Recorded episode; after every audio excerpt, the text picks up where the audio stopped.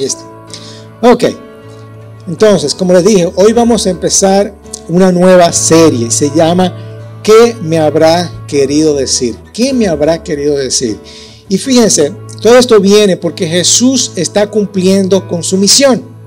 Él está cumpliendo con la misión de ir y proclamar las buenas nuevas, de proclamar el reino, de proclamar eh, este nuevo eh, reino que viene al pueblo. Obviamente el pueblo está esperando otra cosa, el, el, pueblo está esperando un Mesías que va a derrocar a los romanos en este, en este caso, en este tiempo que Jesús está viviendo. Y ellos están esperando que este Señor cumpla con esa promesa tan esperada que es el Mesías. Pero Jesús está cambiando paradigmas, Él está cambiando las cosas, Él está enseñando nuevas cosas que las personas nunca habían escuchado y son cosas que la gente se queda como anonadado, ¿qué es lo que me está diciendo, verdad? ¿Qué es lo que está diciendo Jesús? Pero la gente está viendo que Él está haciendo milagros, Él está sanando personas, Él está haciendo nuevas cosas.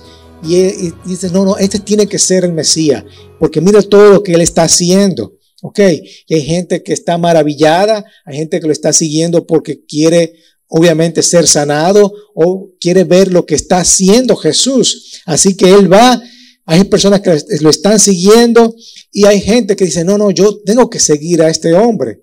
Este hombre es diferente, yo lo voy a seguir. Y querían ser obviamente sus discípulos. Recuérdense que en aquel tiempo la forma de aprender era a través de un rabí o un maestro. Esa era la, universidad de aquel entonces, era de esa forma. Tú seguías aquel maestro. Y dice que un discípulo era esa persona que seguía a una persona que estaba al delante de tuyo, esa persona tiraba todo ese polvo y ese polvo caía sobre ti. Eso era un discípulo, una persona que tú le enseñas, que tú vas caminando y la otra persona va detrás de ti. Todo el polvo de esa persona te cae, queriendo decir que todo lo que hace esa persona, tú también lo aprendes. Tú, tú aprendes de esa persona.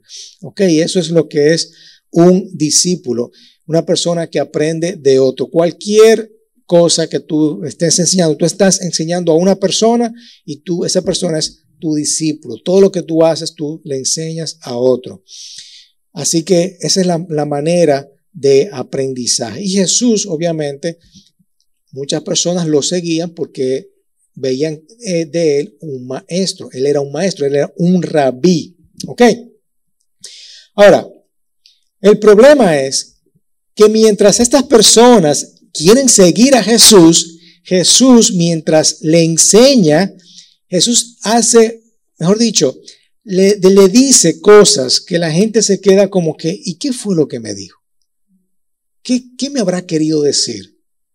Ok, y la gente, los discípulos, ustedes se pueden imaginar en este entonces, los discípulos queriendo eh, colectar más personas, ¿verdad? Mira, hay personas que no quieren seguir Jesús, pero Jesús les salta con, con un bucapié ahí o con una bomba, ¿verdad? Como nosotros decimos. Y la gente, yo me imagino los discípulos, ¿qué fue lo que le dijo? Pero ven acá Jesús, nosotros queremos más gente y tú lo estás alejando con lo que tú le estás diciendo. ¿Ok? Jesús dice cosas como, el que come mi cuerpo y bebe mi sangre, vive unido a mí y yo vivo unido a él. Imagínense, el que come mi carne, el que bebe mi sangre, ¿cómo es eso, Jesús? Explícate, no, no, no te entiendo. ¿Qué me habrá querido decir? E incluso, versículos más adelante, un versículo, dos o tres versículos más adelante, dicen, desde ese momento, muchos de los que seguían a Jesús se fueron. O sea, explícame, dime, dime a ver. Y los discípulos, yo me imagino, no, Jesús, vamos a tener que cambiar estrategia de mercadeo porque no está funcionando, ¿ok? ¿Quién es, quién es la estrategia de mercadeo? Judas, será, porque, ¿eh? No entiendo, Jesús.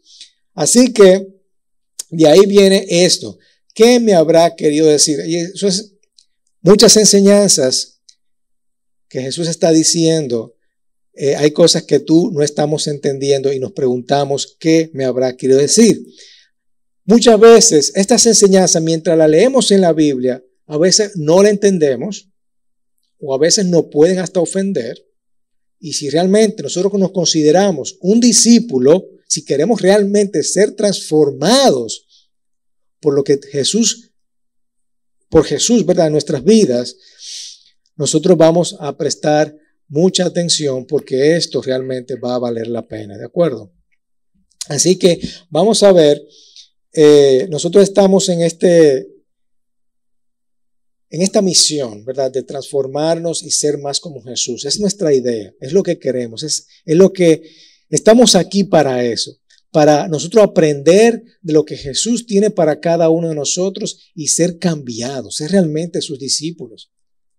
Pero esas enseñanzas que a veces no entendemos, cuando la entendemos, cuando la, realmente la captamos, a veces no va a ser fácil, pero nadie dijo que fuera fácil. ¿Ok? Pero déjenme decirle que si mantenemos ahí, va a valer la pena.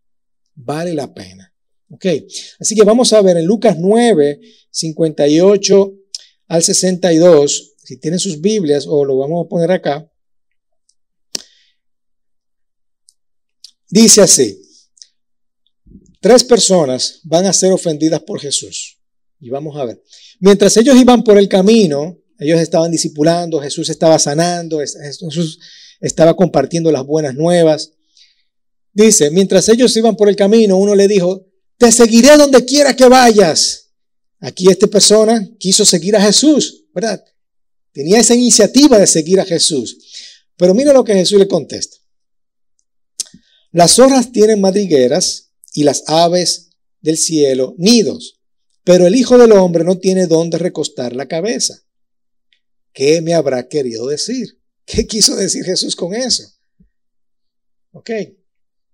A otro le dijo, ven tras mí, o en otras versiones dicen, sígueme, sígueme. Ahí fue Jesús que le, que le dijo a esa persona, tú sígueme. Pero le contestó, Señor, permite que vaya primero a enterrar a mi padre. Y ustedes saben lo que dijo Jesús.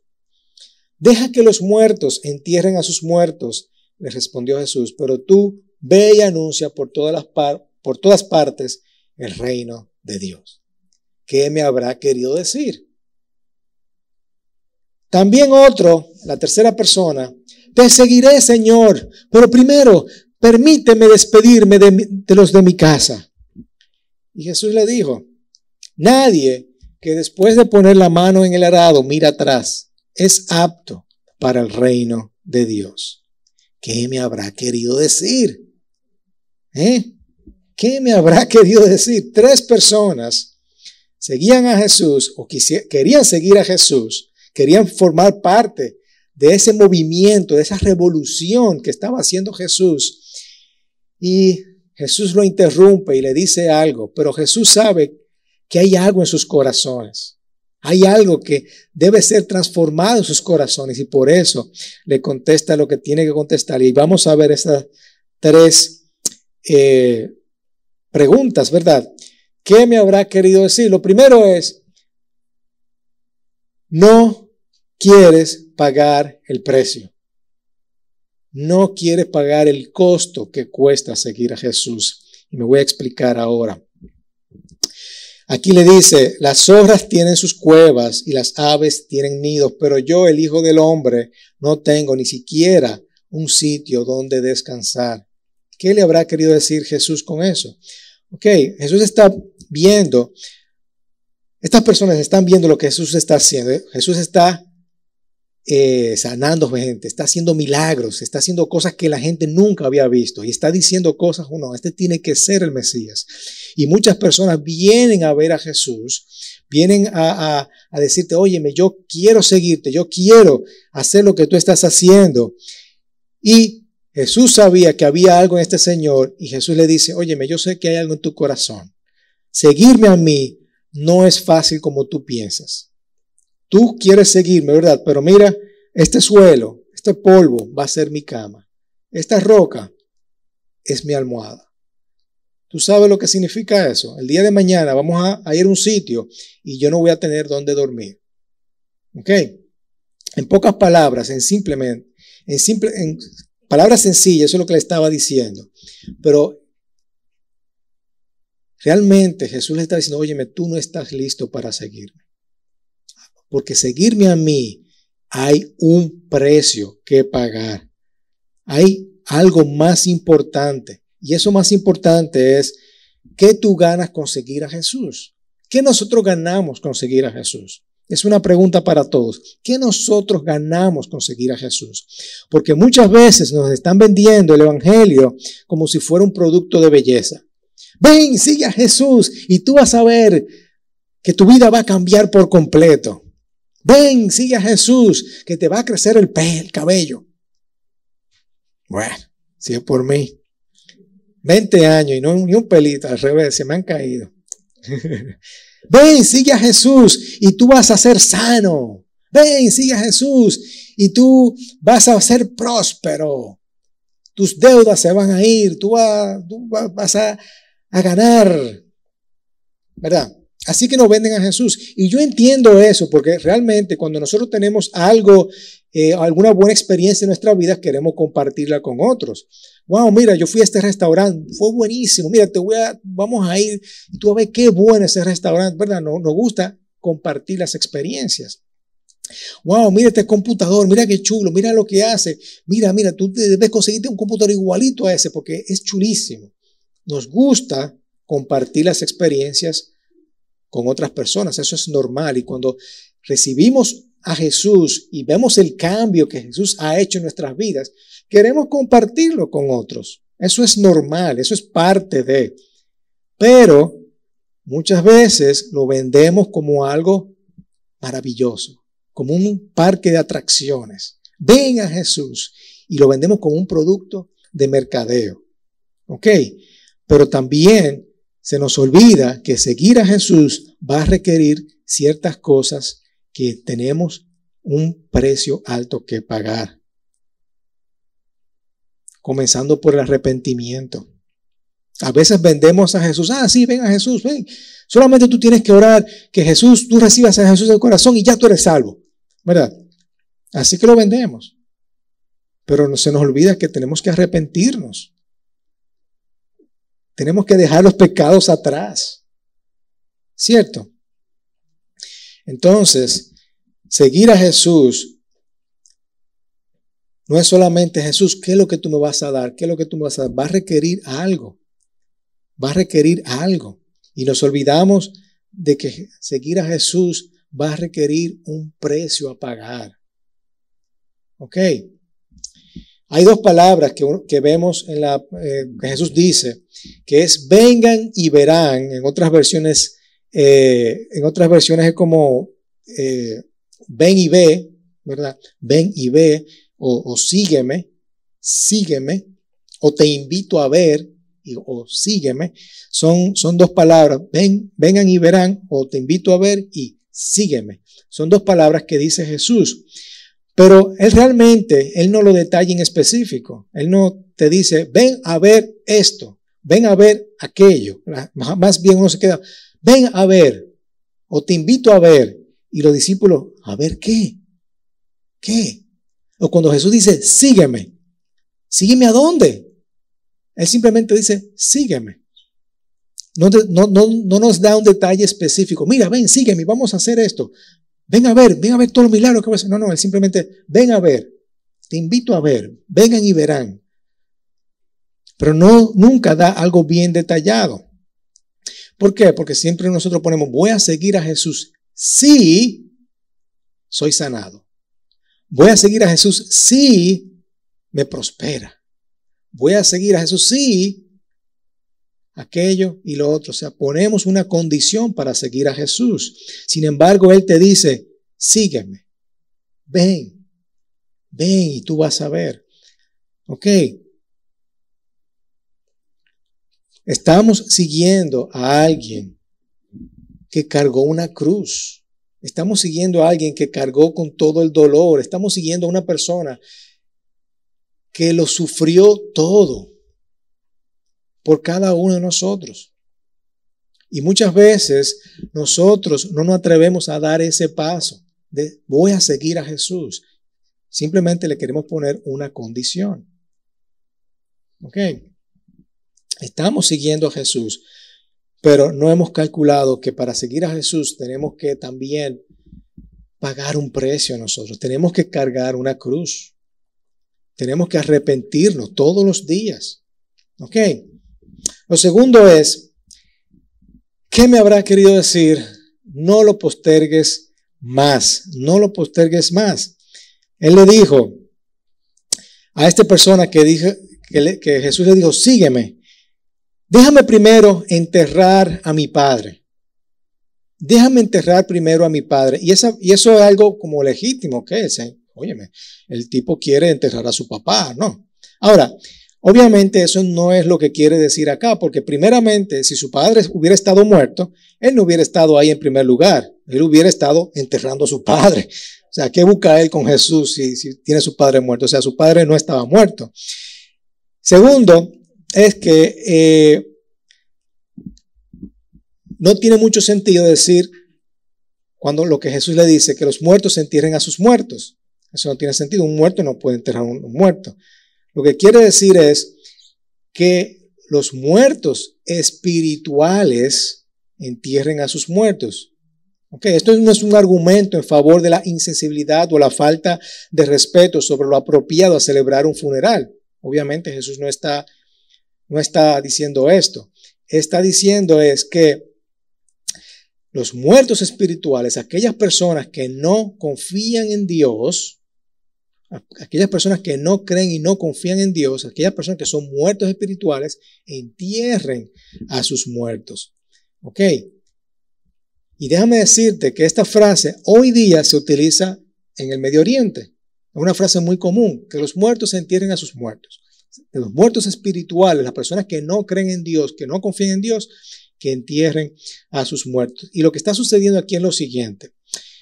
Esta persona Puede ser que sea el mayor de su familia, el hijo mayor, que va a recibir la herencia de su padre. ¿Ok? Y él está diciendo, óyeme, deja que mi, cuando mi padre muera, cuando ya yo, reciba esa herencia que viene de mi padre, entonces ahí yo voy a seguirte. Eso puede durar uno, dos, tres, cuatro, hasta diez años. Pero cuando mi papá muere y yo reciba la herencia, porque si yo no estoy ahí, la, herencia pasa a otras personas, a mis hermanos o a mis hijos o a otra gente. No, yo quiero estar ahí cuando mi padre muera para yo recibir esa herencia y yo tener esa seguridad. Es más, tú ves a esa persona que, que tú le dijiste que no tenía dónde dormir. No, no, cuando yo te reciba esa herencia, vamos a conseguir un hotelito.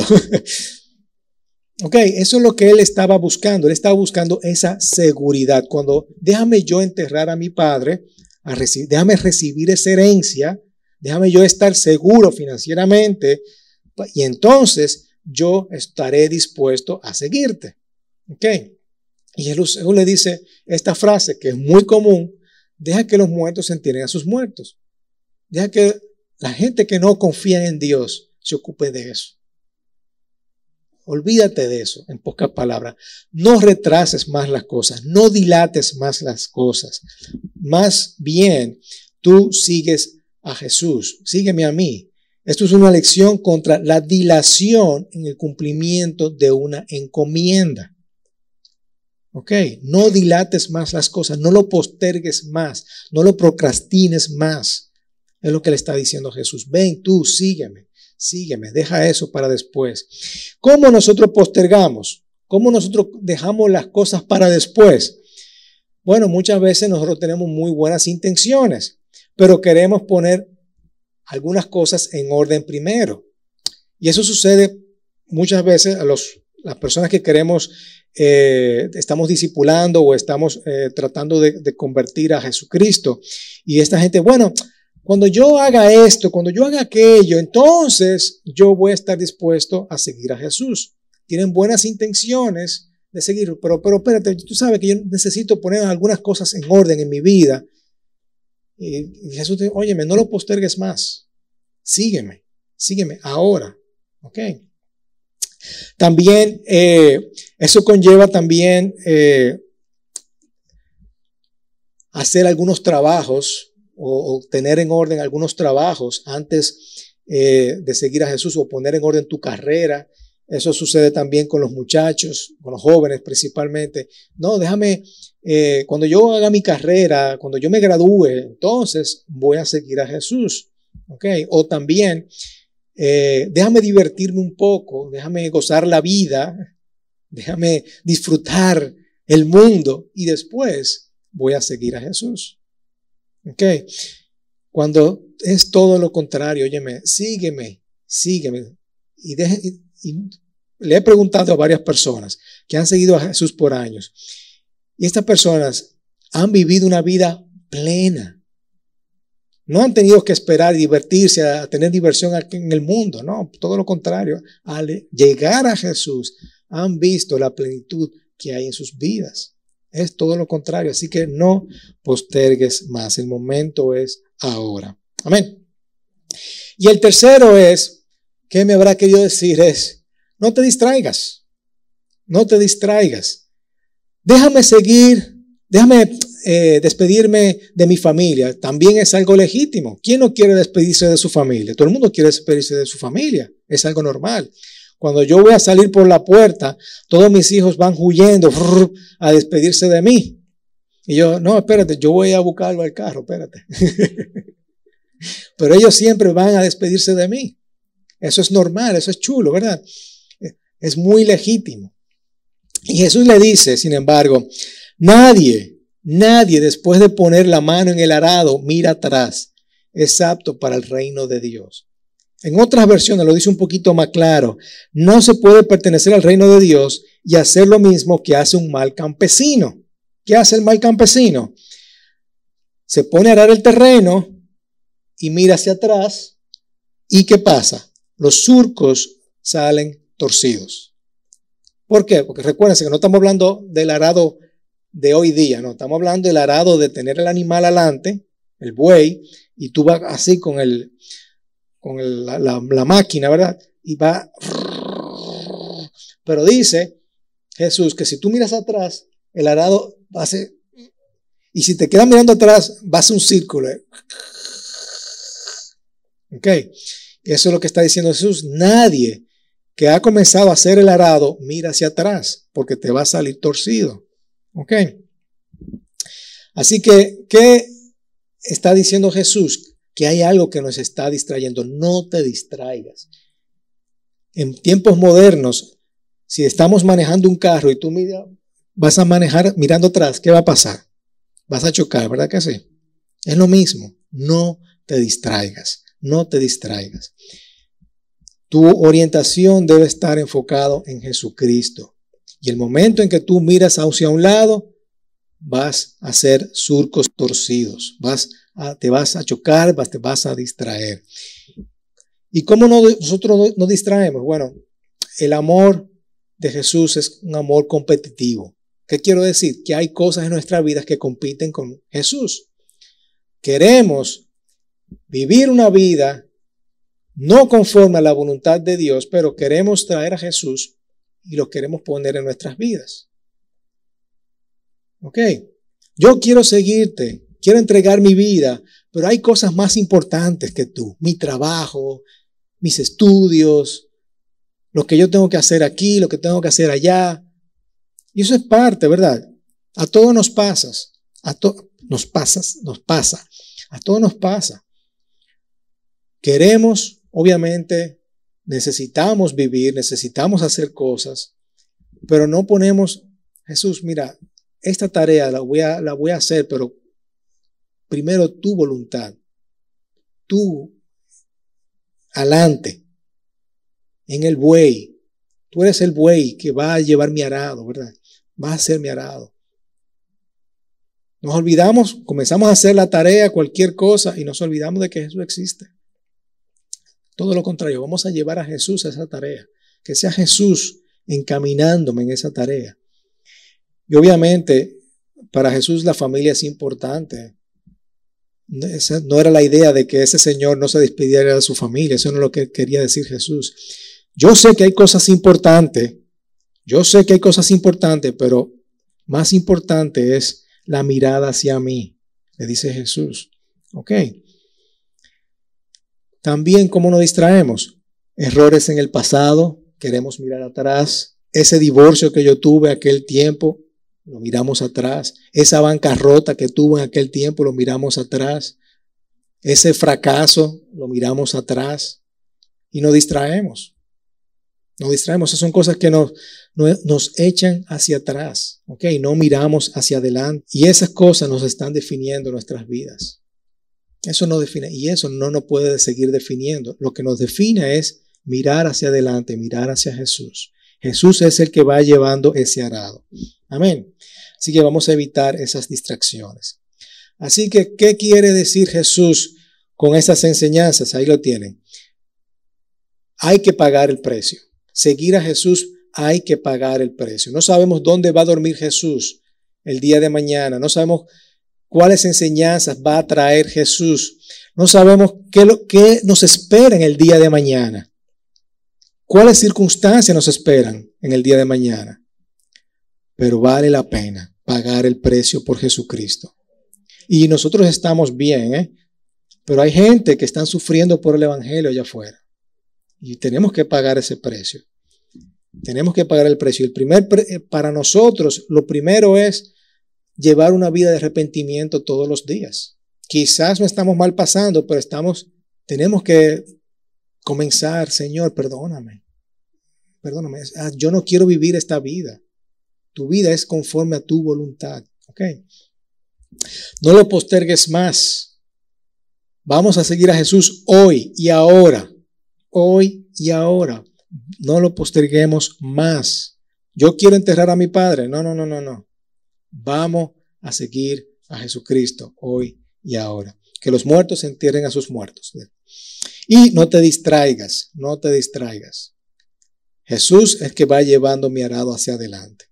Si nos distraemos hacia, hacia un lado, vamos a hacer lo que está atrás no nos va a definir. No podemos dejar que esas cosas nos definan. Siempre mirando hacia adelante. Jesús es quien nos va a ayudar a seguir adelante. ¿Cómo podemos poner eso en acción? ¿Cuál es el plan a seguir? Bien, seguir a Jesús tiene un alto precio. Hermanos, tu comodidad es auxiliar. ¿Qué quiero decir con eso? Que a veces no, no tenemos que, Jesús no nos llama a estar cómodos. Nosotros queremos vivir cómodos, eso es parte de nuestras vidas. Queremos una donde dormir, que sea cómodo. Hay muchas personas que no se pueden dar el lujo. De hecho, para nosotros, para mí, hoy es un día precioso con esta lluvia, pero hay gente que maldice la lluvia porque su casa se le inunda, se llena de agua. Lamentablemente, ¿verdad? Hay gente que no vive en una comodidad como nosotros la, la vivimos. Y tenemos que ser sensibles a eso, ¿verdad? Así que vamos a orar por eso. Pero nosotros queremos una vida de comodidad. Sin embargo, Jesús no te llamó a una vida de comodidad. Y no quiere decir que, que no estemos cómodos con la vida que, vivamos. No quiere decir que nosotros eh, busquemos cosas para hacernos más cómodos. Eso no, no es lo que quiere decir. Pero sin embargo, una vida incómoda es yo decir, pedir perdón cuando me incomoda pedir perdón. ¿A quién le gusta pedir perdón a una gente? Es incómodo, ¿verdad? Es incómodo pedir perdón, decir, mira, me equivoqué, perdóname. Pero eso es a la comodidad que Jesús nos ha llamado. Jesús no nos llamó a, estar cómodo. Jesús nos llamó a una incomodidad. ¿Ok? Así que la comodidad es algo auxiliar. Tenemos que seguir Jesús ahora. No trates de añadir a Jesús a tu vida. Tú eres añadido a la vida de Jesús. Como les dije ahorita, a veces queremos poner a Jesús. Jesús, mira, esta es mi vida. Entra a mi vida. Te acepto como Señor y Salvador. Pero tú eres quien entra a mi vida. Chulísimo, ok. Pero yo voy a seguir mi vida, mi cosa. Pero yo, yo, yo te acepto como Señor y Jesús. Yo, yo creo en ti. Pero yo voy a seguir haciendo lo que a mí me da la gana. ¿Ok? En todo lo contrario es, Señor, yo te me rindo hacia ti. Yo te entrego mi vida, mi trabajo, mi familia, todo te pertenece. ¿Qué tú quieres que yo haga, Señor? Esa es la forma correcta. Así que seguimos Jesús ahora. Y obviamente dedícate a Jesús. Cero distracción. Una relación con Jesús no es un mero momento de decisión, es tener una vida dedicada a Jesucristo. Es una vida dedicada, es yo voy en el arado hacia adelante, ahí, mirando siempre, sin distraerme, dedicado, dedicado. No es simplemente, ah, yo creo en Jesús y ya, eso es todo. No, es una vida dedicada a Jesús. ¿Qué significa eso para mi vida? Estar en constante comunicación con Él, en oración, leyendo su palabra, comunicándome. Es una vida entregada a Jesucristo. Quiero leerle un versículo más. Dice, y a todos les decía, si alguien quiere seguirme, niéguese a sí mismo, tome su cruz cada día y sígame. Esos fueron versículos antes de lo que leímos. No se trata de mi comunidad, niéguese, niéguese a sí mismo. Negarme es, yo, óyeme, no es lo que yo quiera, Jesús. No es que yo quiero estar cómodo, es que me niego a ti, yo quiero rendirme a ti. Tu voluntad es, tu, tu voluntad es en mi vida. Yo no quiero hacer lo que a mí me da la gana. Es lo que tú quieres. ¿Cuál es tu voluntad? Ok, ahí está tu palabra. ¿Qué es lo que dice tu palabra? Tomamos nuestra cruz. Y tú, me tú te imaginas lo que están pensando estos, estos discípulos. Toma su cruz. Toma su cruz. Acuérdate que Jesús todavía, ellos ni se imaginaban que Jesús iba a ser crucificado.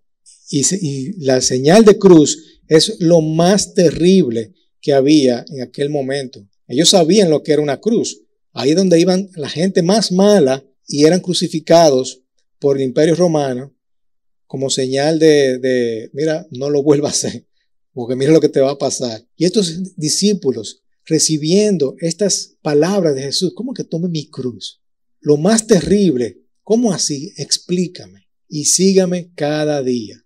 Y de eso se trata, hermano. Yo negarme a la voluntad de Dios. Señor, yo no, yo quisiera hacer esto. Yo quisiera vivir la vida loca, quisiera vivir lo que a mí me gusta, pero es tu voluntad. Y tengo que hacerlo todos los días. Tengo que arrepentirme todos los días. Tengo que rendirme a ti todos los días y seguirte a ti. Seguirte a ti sin distracción. Es un alto precio a pagar. Es un alto precio a pagar, pero vale la pena. Vale la pena. Aunque seguir a Jesús tiene un alto precio, vale la pena pertenecer a su reino, ¿verdad? No te distraigas no lo postergues más. Amén. Padre, te damos gracias. Gracias, Señor, por tu presencia, por tu voluntad, por las promesas que tú tienes para cada uno de nosotros, Señor. Mira estas enseñanzas que tú comentaste a estas personas que querían seguirte, Señor, y así nosotros también queremos seguirte, pero a veces no valoramos, no entendemos el precio, el alto precio que corresponde, Señor, seguirte a ti, Señor. No es fácil seguirte, Padre, porque va a requerir algo, un sacrificio de parte de nosotros. Va a requerir negarnos a nosotros, cargar con nuestra cruz. Pero te pido, Señor, que si ese es el sacrificio que tenemos que hacer, ayúdanos, Señor. Estamos aquí para, no para estar cómodos. Estamos aquí para honrarte, Señor por todo lo que tú has hecho en nuestras vidas, Padre Santo. Ayúdanos. A veces queremos darle importancia a nuestro trabajo, a las cosas del día a día. Ayúdanos a no estar distraídos, Señor. Ayúdanos a no, no mirar hacia atrás y estar enfocados, Señor, en tus enseñanzas, en las cosas que tú tienes para cada uno de nosotros, Padre Santo. Si algunas veces, Señor, hemos dilatado en buscarte, hemos dilatado en buscar de tu presencia, en estar contigo, ayúdanos, Señor, a, pensar en ti de una vez, Señor. No echar mirada para atrás, no buscar cosas que nos importan más, sino tenerte a ti, Señor, presente. Gracias, Señor. Gracias, Padre. En el nombre de Jesús. Amén.